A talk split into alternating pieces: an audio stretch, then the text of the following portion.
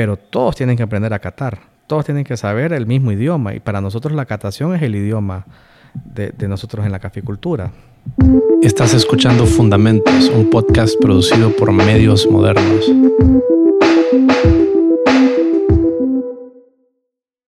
Si escuchas algo, una referencia o algo que te parezca interesante y que nosotros mencionemos durante el podcast, muy probablemente lo vas a poder encontrar en las notas del show. Hola Rodil, gracias, gracias por este podcast, súper interesante porque es una manera de, de, de, hablar de cultura de algo que a todos nos compete como hondureños.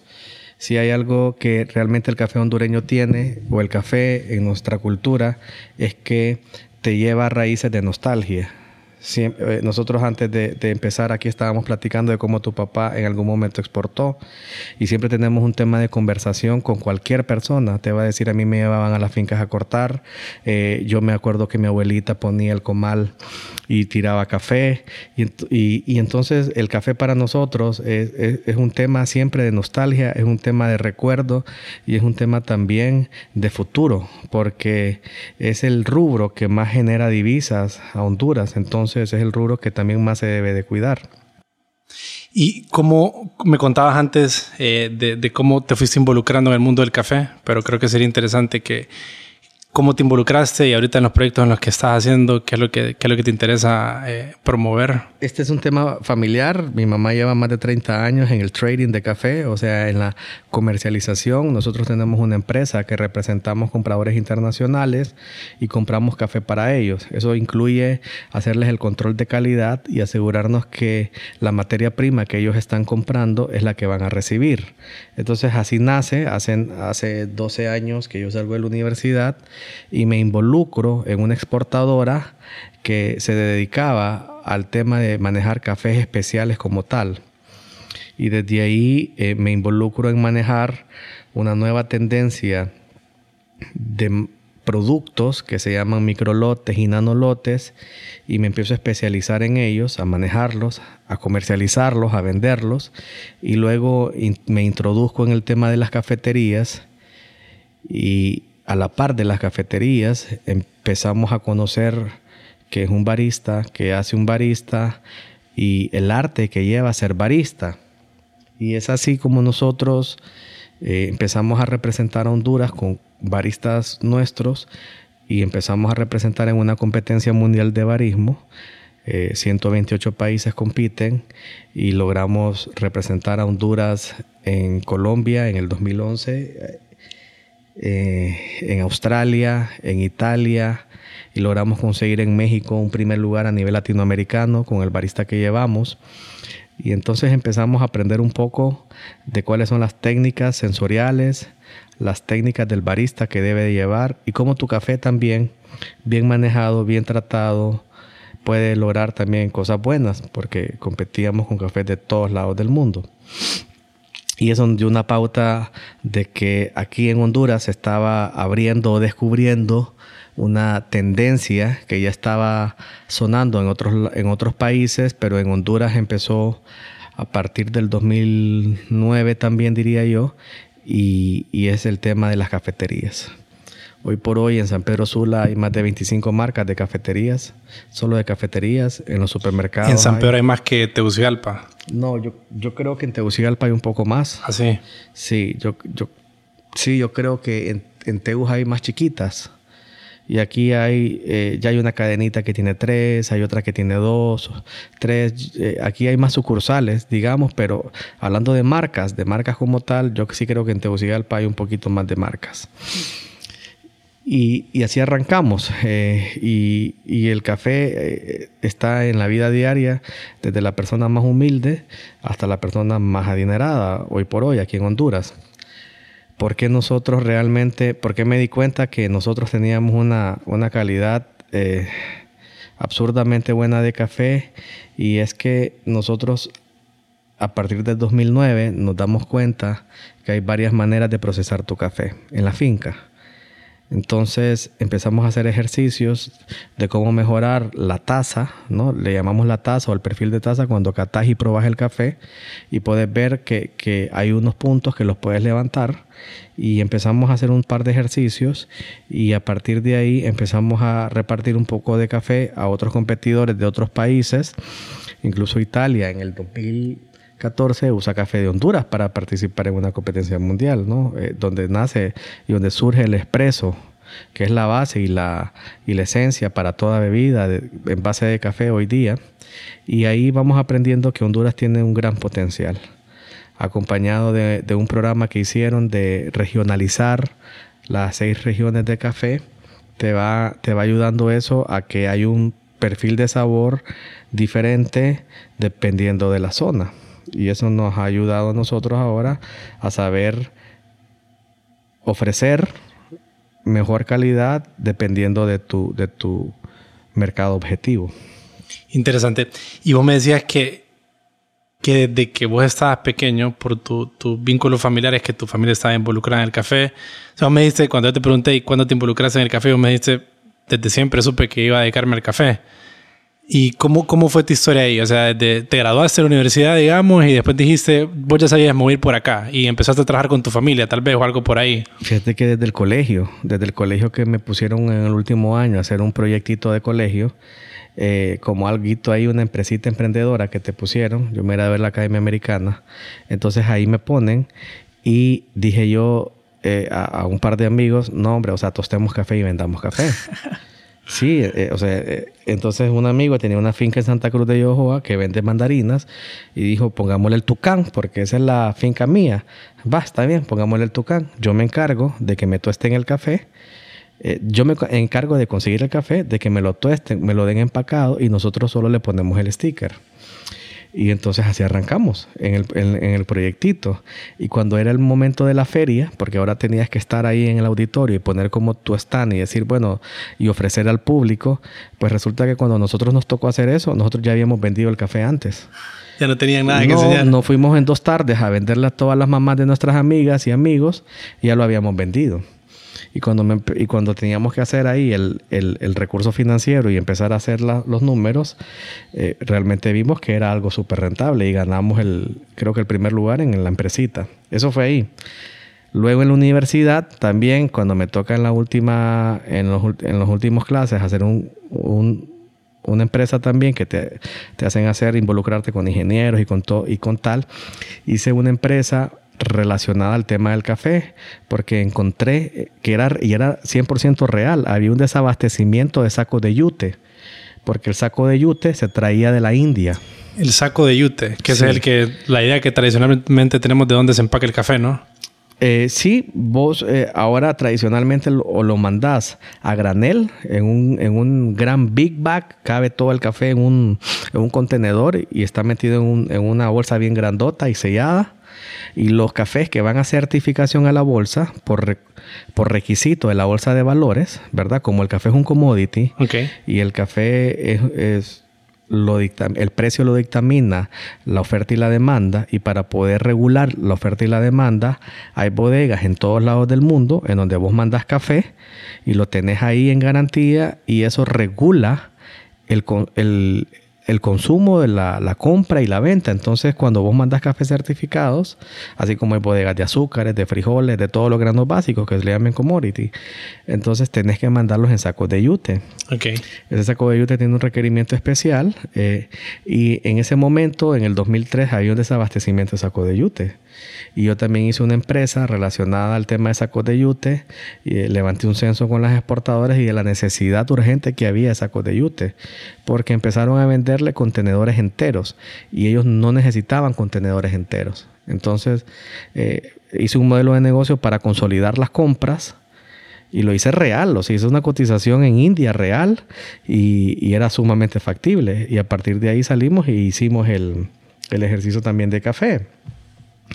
¿Y si se tradujo a una empresa de verdad? ¿O se quedó como un proyecto que no lo...? Lo, dejé como un proyecto. Le di, le di el proyecto a una persona que ya estaba arrancando el proyecto, que traía los sacos del Salvador, y le, y le super funcionó. Le super funcionó. ¿Y sigue existiendo o no? ¿O ya no sabes si...? La empresa sigue existiendo. Ella, ella solo a eso se dedica, a colocarle los, los sacos de yute a las, a las exportadoras. Ok. ¿Y ya actualmente en qué dirías que te has involucrado, como en los últimos años, cosas más relacionadas? Eh, ¿qué, qué, qué, qué, te gustaría mencionar por ahí? Bueno, eh, del 2009 para acá, estoy involucrado directamente en el montaje de las cafeterías. Las personas me contratan y he montado como alrededor de 15 marcas de cafeterías y me empecé a especializar en tostar café. Okay. Encontré que había una oportunidad para poder vender buen café tostado. Y desde ahí nace eh, toda la preparación que llevo. Eh, bueno, desde el 2009 para acá, eh, me ayuda a muchos países a aprender a especializarme. Y, y, pues yo creo, yo digo que yo soy tostador de café, porque nosotros tenemos una empresa, nosotros manejamos una torrefactora y tostaduría de café que tiene su propia marca que se llama Café El Forjador, pero además maquila a, otra, a otros clientes y clientes que están eh, en grandes industrias. Entonces nosotros les fabricamos el café a ellos. Entonces somos maquiladores y también tenemos nuestra marca propia. O sea que desde el 2009, estamos hablando de hace 11 años ya, te has metido un poquito más ya, digámoslo, de forma profesional, ya dedicado full a esto, pues como ya tu trabajo, tu dedicación, tu profesión y a donde has desarrollado tu, tu, carrera. Sí, nosotros tenemos una tostaduría de café que tenemos 43 empleados en ella, tenemos líneas de distribución que tenemos 11, 11 personas entre en vendedores y supervisores, tenemos una red de, de impulsadoras eh, distribuyendo café y produciendo café. Y, y, ahora con los proyectos de las cafeterías, ¿no? Ahí hay otras veintipico de personas involucradas en las cafeterías.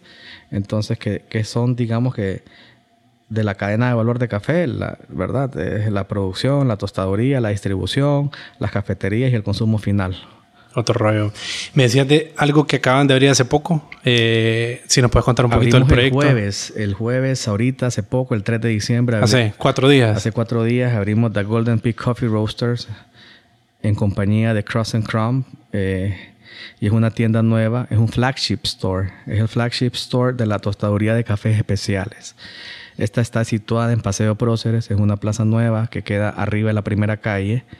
¿no? Eh, San Pedro Sula. En San Pedro Sula, aquí. Y son 240 metros cuadrados. Ahí hay una tostadora en medio que eh, tenemos, pusimos una prueba de 12 kilos. Eh, fue una de las mejores tostadoras que existen. Hicimos una barra muy, muy bonita eh, y un ambiente, una experiencia súper acogedora. Y ya empezó a funcionar. Y hemos estado, gracias a Dios, saturados. Un montón de visitas un montón de personas eh, llegando a la tienda a traer café, a comprar café, porque ahí te tostamos el café y te lo tenemos exhibido para que te lo traigas, para que te lo lleves a tu casa. Y también estamos atendiendo ahí a la gente. Es la primera tienda en San Pedro Sula que se llama Coffee Roasters. O sea que es como nosotros nos especializamos en tostar café. ¿okay? Porque hay un montón que dicen coffee shops, ¿verdad? O café, eh, o café y té, pero nosotros somos coffee roasters en, en, especial. Y, y, luego, pues también, claro que ofrecemos comida y toda la línea de repostería de Cross and Crumb que ya tiene tres años en el mercado. Antes de, de platicar como de, de, porque creo que el café está bastante encerrado por, por, por arte, es algo bastante artístico, es algo gastronómico, sin duda. Eh, como creo que sería interesante entender en la parte, digamos, de arte e industria, como cuáles son los diferentes, como las diferentes piezas que juegan, como vos hablas acerca de la tostadora, cuáles dirías vos que son las cosas claves que hay en, una, en la industria y, y con esa mezcla de, de la parte gastronómica. La primera es la producción como tal, entender los suelos. Y nosotros tenemos que entender que aquí en Honduras hay un montón de diferentes tipos de suelos. Y si nosotros nos remontamos a la siembra, tenemos que saber primero la variedad. La variedad, la variedad del café que se siembra acá, eh, por ley, es, se deriva de la rama de los arábigos. Y nosotros tenemos aquí sembradas más de al menos yo he contado más de 25 variedades de café. Todas descendientes de arábigo. Todas descendientes de arábigo. Por ley es prohibido sembrar robusta. Mm. Porque la robusta es de mala calidad y está y te arruina el suelo, me imagino. Está penado por la ley. No puedes sembrar robusta. Porque tenés, aquí, aquí nosotros sembramos suaves lavados, le llamamos. Okay. La mayoría de nuestros cafés son suaves lavados. Y eh, primero es eso, las variedades de café que sembramos, ¿ok? Sembramos cafés que hemos traído cepas de otros lugares del mundo, pero también tenemos nuestras propias cepas. Tenemos variedades como Café 90, Lempira y Parainema, que hace poco la acaban de, liberar, que son cepas muy buenas, tanto en rendimiento como en sabor. Y tenemos las tradicionales del otro lado del mundo, Catuaí, Mundo Novo, tenemos geishas ahora, geishas es la mejor variedad sembrada hoy día, ¿no? Tenemos eh, en una finca de Morazán, Rui, Rui se llama, y unas variedades así bien exóticas. Pero básicamente primero sabes la variedad, luego escoges cómo voy a beneficiar mi café. Y beneficiar mi café significa voy a cosecharlo. El café, la composición estructural de la fruta del café es una semilla, trae un mucílago y el mucílago para que la gente entienda es como el es como el, la licha o como el cacao que trae una liga blanca que se, que se chupa y es dulce, bueno, el café también lo trae y trae una capa que le llamamos la cereza. Eh, vos puedes jugar con los niveles de fermentación y con los niveles de mucílago que le puedes dejar al café y a partir de ahí puedes hacer diferentes tipos de cafés o también puedes cortar solo la, la, cereza roja, la, la más madura y puedes eh, hacer cafés naturales, le llamamos. O le puedes quitar el 100% del mucílago, dejarlo limpio, limpio el café y lavarlo en diferentes temperaturas, en diferentes tiempos y ahí ya se convierte en cafés lavados, double wash, eh, método de Ruanda, hay un montón de maneras. Y después de eso puedes escoger cómo lo vas a secar. Si vas a usar secadoras mecánicas, que son la verdad, es una máquina. Si lo vas a secar en patio, si lo vas a secar en camas africanas ese también, si vas a usar secadoras estáticas, hay manera. Todo va a afectar en el sabor. Después de eso, y una vez que ya secaste tu café, le diste punto, se secó y está listo para guardarlo, después vos tenés que saber eh, y darle su reposo al café en pergamino, le llamamos. Después lo preparamos y después hay que, hay que catarlo. Entonces ahí entra, ya entra nosotros como catadores, analizar, catar y decir este café para qué me va a servir. Hay varias aplicaciones para el café. Entonces, si de repente es un café que me da una taza fuerte, con carácter, em, yo puedo decir que te te puede servir para hacer café en la casa, porque normalmente no tenemos percoladoras en las casas tan eficientes como las percoladoras de una cafetería que son muchísimo más caras. O me puede servir para espresso, o solo me puede servir para café negro, o solo me puede servir para hacer cold brews ahora, ¿verdad? Que están de moda. Entonces ahí es, es, es la visión de tu catador el que te puede determinar este café te puede servir para. Ok, y todo eso es como beneficio, dirías que toda esa, toda esa categoría, porque lo mencionaste como el beneficio es... Eh, la primera categoría se llama beneficio húmedo, que es donde el café entró a la finca, lo lavaste, lo limpiaste, lo secaste. Después sigue el beneficiado seco, que es cuando yo le tengo que quitar el pergamino. El pergamino es una cascarita amarilla que trae el café, lo tengo que quitar y yo tengo que preparar el café. O sea, tengo que quitarle las impurezas, tengo que limpiarlo, hay, uno, hay, gran, hay unos defectos primarios y secundarios que lo puedes quitar a mano o en, en, máquina, ¿verdad? Que se quitan a máquina en un tren de producción y después del café que esté preparado, ya el café le llega al tostador y el tostador ya empieza a hacer su última fase que es tostar el café. Después de tostar el café, eh, dependiendo para qué lo vas a usar, por ejemplo, nosotros en nuestras en nuestras tiendas usamos el café para expreso después de 7 días de tostado, porque es ahí donde se gasifica bien el café. Si lo vamos a usar para una cafetería que va a servir café negro, entonces después de 4 días se puede usar. O si lo vamos a usar para los famosos métodos ahora que están de moda, Chemex B60, Calitas, qué sé yo. ¿Qué tan automatizable o qué tan, qué tan artesanal es este proceso? Sí, fíjate que tenemos, tengo las dos perspectivas, porque nosotros tenemos un, plantel eh, que está un 95% automatizado, pero, pero es un plantel que producimos cantidades bien grandes al día. Entonces lo que andamos buscando ahí es consistencia y poder replicar pero cuando, cuando trabajamos para shop roaster, para, cuando trabajamos para cafés o para campeonatos mundiales, no hay nada mejor que el ojo del tostador y hay unos programas, un par de software. Nosotros utilizamos Cropster, que es un programa que me ayuda a determinar más eficazmente la variabilidad del grano, de la temperatura, del tiempo, de la frecuencia. Entonces eso me ayuda a mí a ser más, más objetivo para, para tostar el café. Entonces es delicadísimo O sea, 10, 15 segundos puedes arruinar el tueste del café.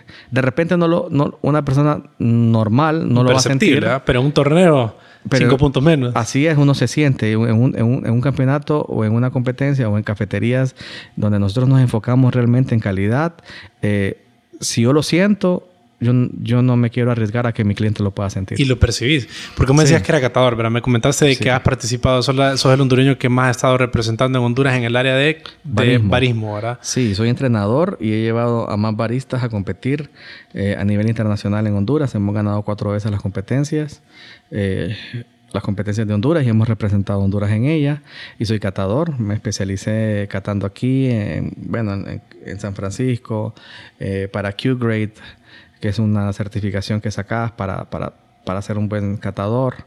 Y en el tema de la tostaduría, me, me fui a estudiar a Londres para aprender a tostar, fui a estudiar a Alemania, fui a estudiar a España para aprender a tostar, porque es una, es una industria eh, un poquito complicada de conseguir cerca, ¿no? Quien te puede enseñar y, me ha tocado viajar a esos lugares para poder especializarme mejor. Interesante. Ajá, y en la parte del, del barismo, digamos que, pues creo yo que es lo que, con lo que todos somos familiares, ¿verdad? La persona, el, el, el consumidor a veraje y más ahora que me parece a mí, después vamos a platicar un poco de eso acerca de la industria, pero que ya tenemos, hay cafeterías respetables, ¿verdad? Entonces tenés ahí la idea del barista, que es la persona que te está preparando el café. Como he escuchado en métodos de café, ¿qué, qué hay alrededor de, de, eso y de esa, de esa artesanía de, de, producir el café? ¿Cuáles son las cosas claves ahí en el, en el, en el barismo? ¿Qué? Bueno, fíjate que los métodos de café hoy día están de moda, pero los métodos existen desde hace 60 o 70 años. Eh, mucha gente está familiarizada con el Chemex. Y el Chemex desde el 48 existe. Y existe simple y sencillamente porque un científico apasionado por el café dijo, yo voy a diseñar algo para que mi café sepa mejor. Y el jodido salió con el Chemex. O sea, súper buen invento. Entonces, eh, han aportado bastante los japoneses con varios métodos, básicamente filtrados. Usan, usan el, el Hario, el B60, que ahora está famoso también.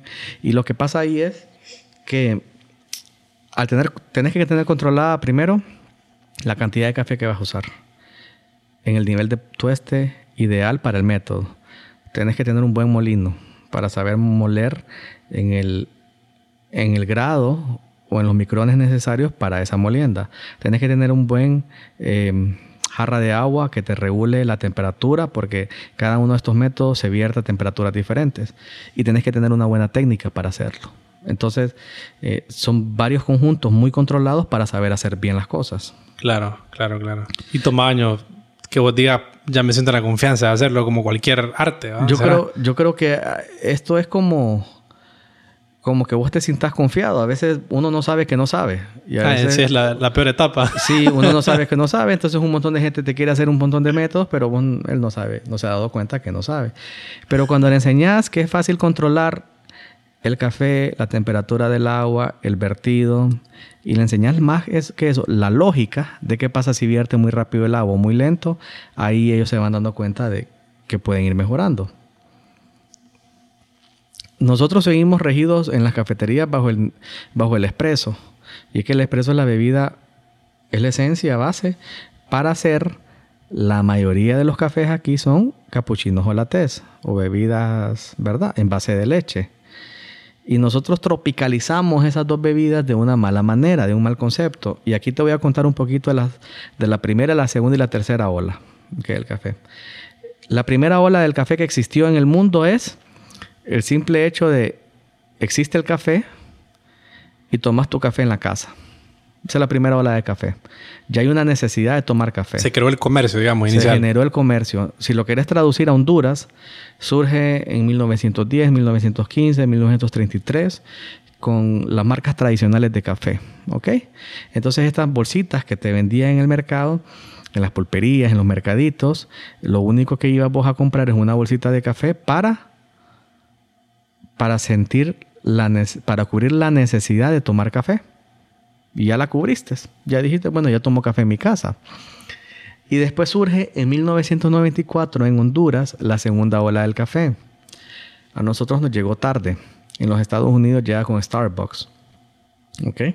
Pero a nosotros nos llegó en 1994 con la marca de, cafés eh, que tiene 200 tiendas aquí a nivel nacional, tengo entendido, y es Expreso Americano, que abre en 1994 su primera tienda y por primera vez nosotros conocemos la palabra capuchino. Entonces la persona iba a la barra y decía, quiero un café con leche. Ah, un capuchino. No, yo quiero un café con leche. No, pero es que es capuchino. Pues deme eso. Entonces aquí ellos introducen el capuchino realmente, pero introducen al término gringo. Entonces, el término gringo es lo que eres pequeño, grande o mega grande, ¿sí? Entonces empezás a vender bebidas de 8, de 12, de 16 onzas. Pero el capuchino, su forma original es una taza de 6 onzas, pequeña, eh, y no hay otra ni grande, ni chiquito, ni mediano. Es lo que es. Es lo que es, son 6 onzas. Te tomas 6 onzas. Entonces de ahí eh, Latte, empieza la gente a decir latte, ¿qué es un latte? Es que es un café más suave, dice la señora. La gente relaciona que el capuchino es un poquito más fuerte y el latte es más suave. Bueno, pero el capuchino es italiano y el latte francés. Y el latte solo tiene también un tamaño y es de 12 onzas. Entonces, claro, su tamaño original es un espresso con 10 onzas de leche. Claro que va a ser más suave.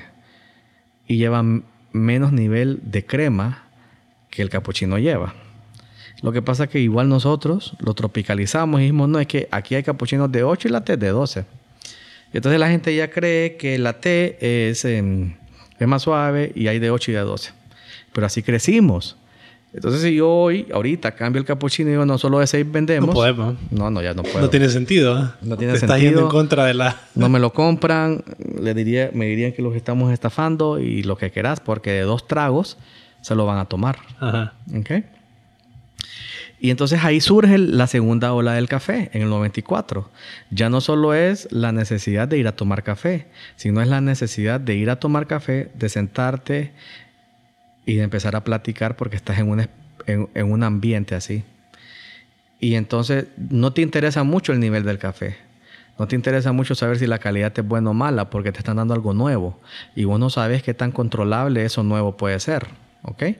Entonces de ahí nosotros aquí en el 2000 8 empezamos a darle vuelta al tema. Vas a venir a tomar café en una cafetería buena y además nos vamos a encargar de que te tomes un excelente café porque ha sido bien beneficiado eh, y está pegado al tema de las competencias de tasa de excelencia que empezamos a, a, surgir en el 2005 con buenos cafés y empiezan a conocer un poquito más de tostar bien el café, empiezan a conocer un poquito más de calibrar el espresso empezamos a entender mejor el tema de la leche, el grado proteínico, el contenido graso, cómo se tiene que cremar para que sepa mejor. Y entonces ahí para nosotros empieza la tercera ola del café. El Third Way Coffee empieza en el 2008, cuando el tipo de compra, cuando ya viene una cafetería que se llama Stumptown en los Estados Unidos, va a Panamá y descubre una nueva variedad de café en el mundo que se llama Geisha y dice quiero comprarte todo ese café que tengas. Y el productor solo tenía ocho quintales. Entonces le dijo, bueno, ocho quintales te voy a comprar. Y de ahí empiezan a decirle microlotes a ese tipo de cosas. Abajo de 30 quintales le llamamos microlotes. Entonces ya el productor se da cuenta que él va a vender ocho quintales, pero lo va a vender al precio de libra. Ya vale una libra.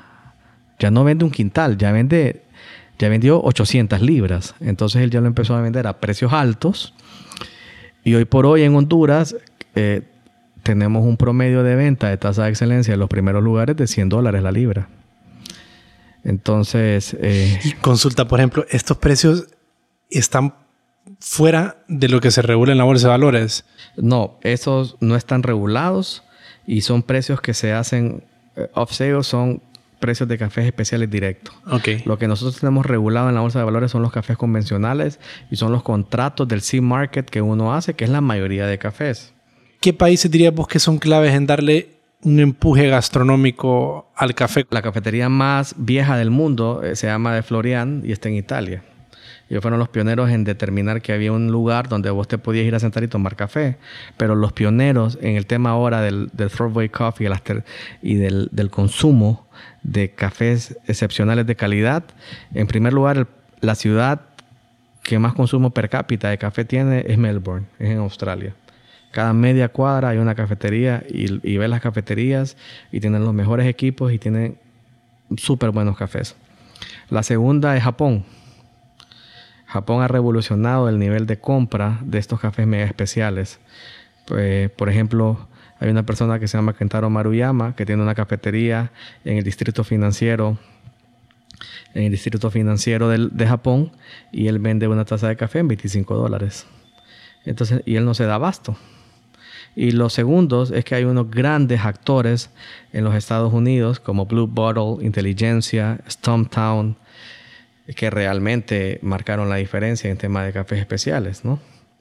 Sí, Blue Bottle lo he escuchado porque creo que Google tiene que ver, ¿verdad? Google es de, los, de, los, de, los, de los que invirtió dinero en, en Blue Bottle y que creo que puedes comprar en la página de ellos para poder escoger de qué países querés y todo ahí un, tema de... Blue Bottle hizo lo que a todo el mundo le gustaría hacer, hacer una marca bonita y que venga un grande y te lo compre. Y se lo vendieron en 500 millones de dólares a Nestlé.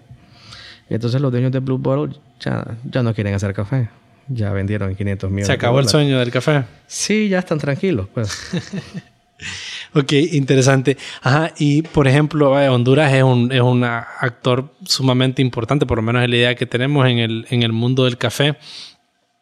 Eh, ya mencionaste un poco que el café, vos dirías que empezó aquí como lo empezamos a sembrar, que a principios del siglo pasado, en los 1900, se, se sembró el café. El café de origen árabe. Eh, no, el café que sembramos nosotros en Honduras provino de Costa Rica. Eh, de Brasil vino a Costa Rica y de Costa Rica vino a Honduras. ¿Y eso fue en 1900? Todavía en 1950 se empezaron a sembrar arábigos. Eh, te digo porque conozco a, quien trajo de las primeras variedades de café arábigos aquí a sembrar. y más o menos por ahí surge la historia. También los alemanes empezaron... algo pasó en Marcala, en La Paz, que habían varios alemanes.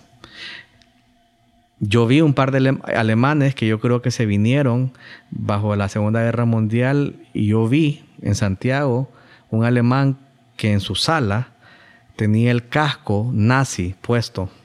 Entonces yo creería que vinieron huyendo. Probablemente. Probablemente. Eh, y ellos hicieron una cultura diferente en Marcala de cómo se trabaja. Por eso Marcala tiene la primera denominación de origen del país. Eso significa denominación de origen es como un terroir, como hay denominación de origen en los vinos, como el tequila que solo se produce en Jalisco o como el aceite balsámico o etcétera. Ellos hacen la primera denominación de origen del país. Entonces, en Marcala realmente surge bastante el tema de la calidad y de los buenos procesos de trabajo del café. Tenemos seis regiones cafetaleras, te las voy a deletrear. La primera es Copán, Agalta, El Paraíso, Comayagua, tenemos Opalaca y tenemos y tenemos Montecillos. Montecillos cubre Marcala. En cada una de las seis regiones hay cafés buenos y hay cafés malos. ¿ok? Tenemos que entender que nosotros producimos un promedio de 8 a 9 millones de quintales de café y no todo, es, no todo es el mejor. Nosotros servimos de relleno en las mezclas de las grandes corporaciones. Pero sí hay un 1% de cafés altamente especiales que las seis regiones salen. Pero cada una de las seis regiones tiene su propio mercado. De las que más resaltan es el café de Montecillos de Marcala, que la mayoría se, vende a países nórdicos y a y alemanes y Alemania. Y tenemos el café de la región de Opalaca, de una zona que se llama El Cielito, y la mayoría de esos cafés van a los Estados Unidos o van a Japón o a mercado asiático, ¿ok?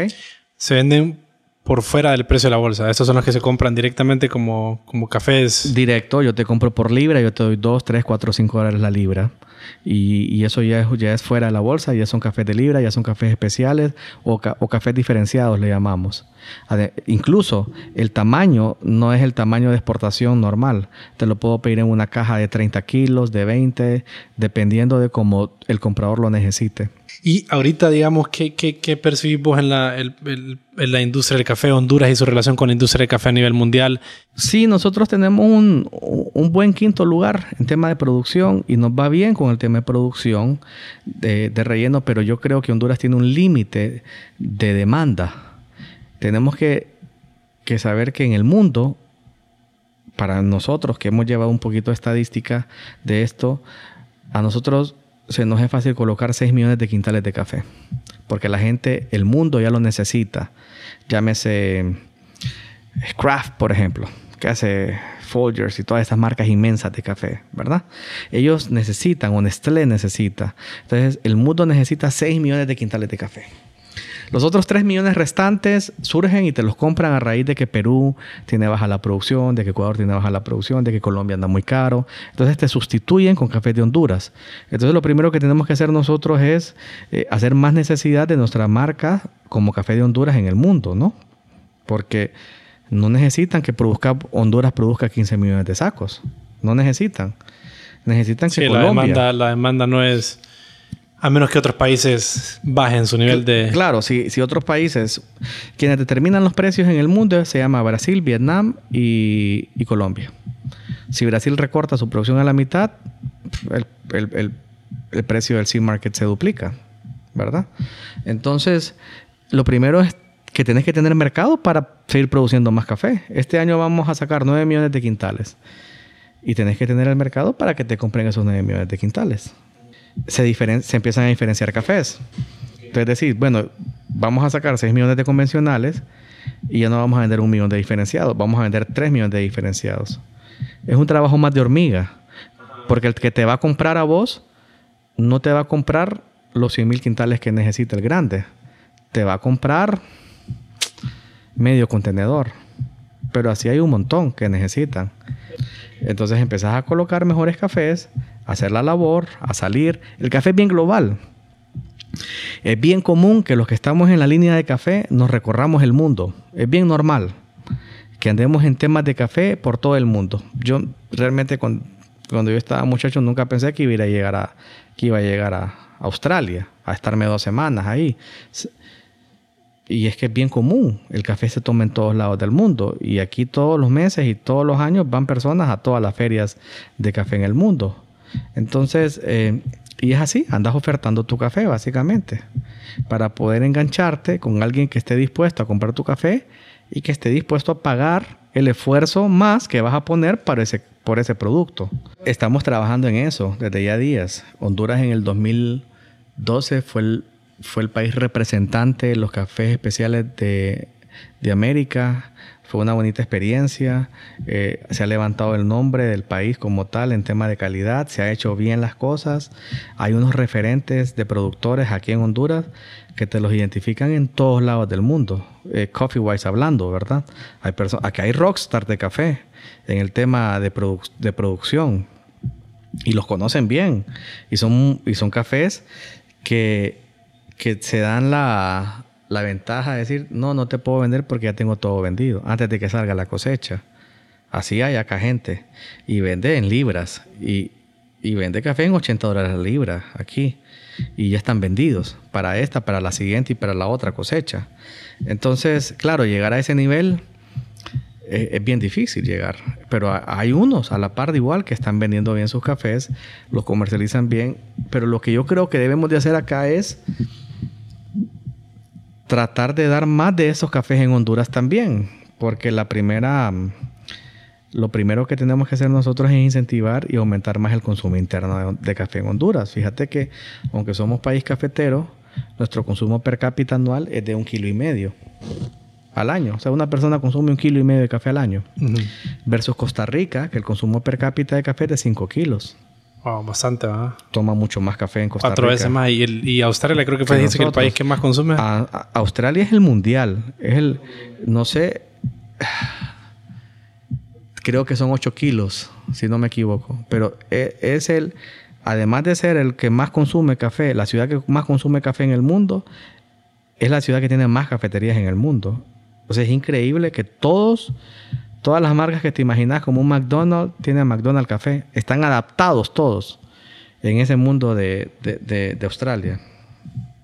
Bueno, ahorita estamos pues en época post-COVID o entre COVID, quién sabe. Eh, ¿cómo, cómo, ¿Cómo dirías que ha cambiado la situación con respecto a esto?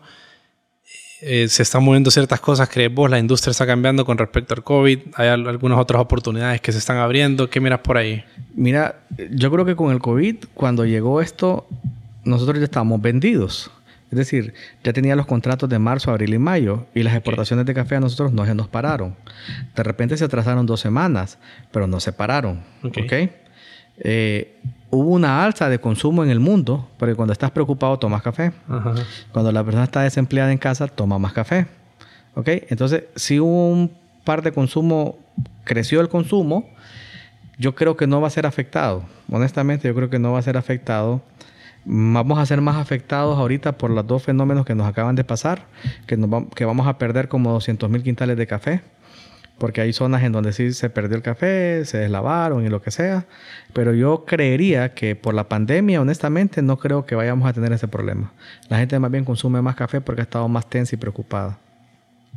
El mercado ha estado estable, el mercado se ha mantenido en, su precio, de ahí no ha variado mucho y ha estado estable también. ¿Y vos qué le dirías a alguien que, que quiere que quiere conocer del café. Yo recibo personas que tienen su finca o que su abuelo les dejó, su papá les dejó una finca y ellos quieren especializarse más en el tema del café. Y todos tienen que repuntar a que tienen que empezar a catar. Okay. Todos tienen que empezar primero a saber catar café. Nosotros, nosotros le brindamos capacitaciones o asesoramientos en el tema de catación. Hay gente que tiene su finca de café y quiere empezar a comercializarla. Entonces me, la dan, me dan a mí su muestra y yo les saco un perfil de taza y les saco también un perfil de tueste. Les digo, su café se tuesta de esta manera para que tengan los mejores atributos. Pero todos tienen que aprender a catar. Todos tienen que saber el mismo idioma. Y para nosotros la catación es el idioma de, nosotros en la caficultura. Y también hay personas que me contratan para que les monte cafeterías.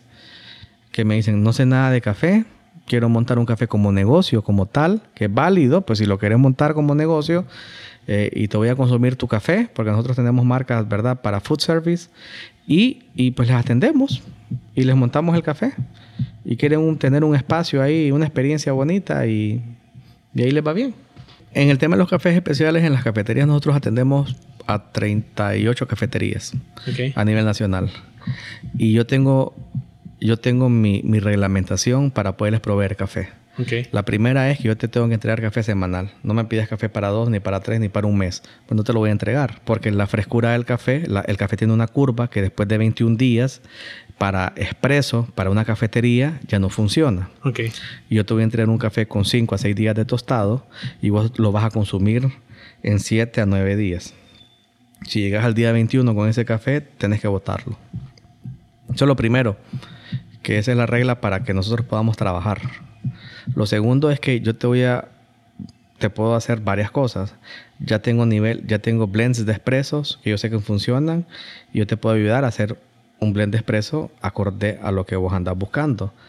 Pero hay que ser aquí un poquito abierto y no es lo que vos te guste, es lo que a tu gente alrededor le vaya a gustar también.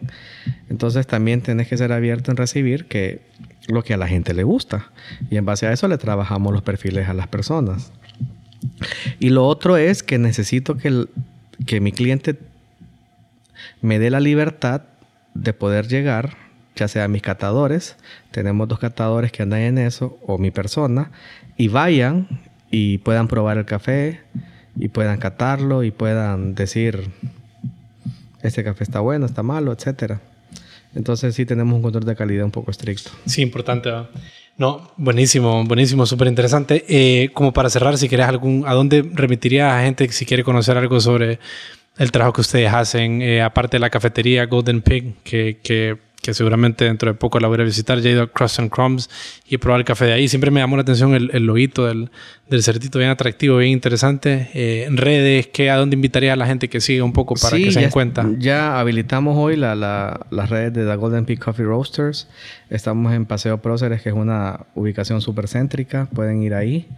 Y, y, ahí pueden preguntar. Ahí estamos, ahí tenemos un laboratorio de un laboratorio de tostaduría y catación.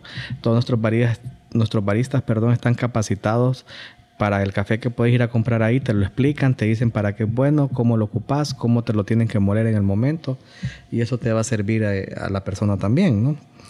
Y, ahí nos pueden buscar en The Golden Peak, si quieren algún asesoramiento ahí escriban y ahí me remiten a mí y yo, y yo les doy el seguimiento a todos. Te agradezco por tu tiempo, Jorge. Un gusto estar con vos.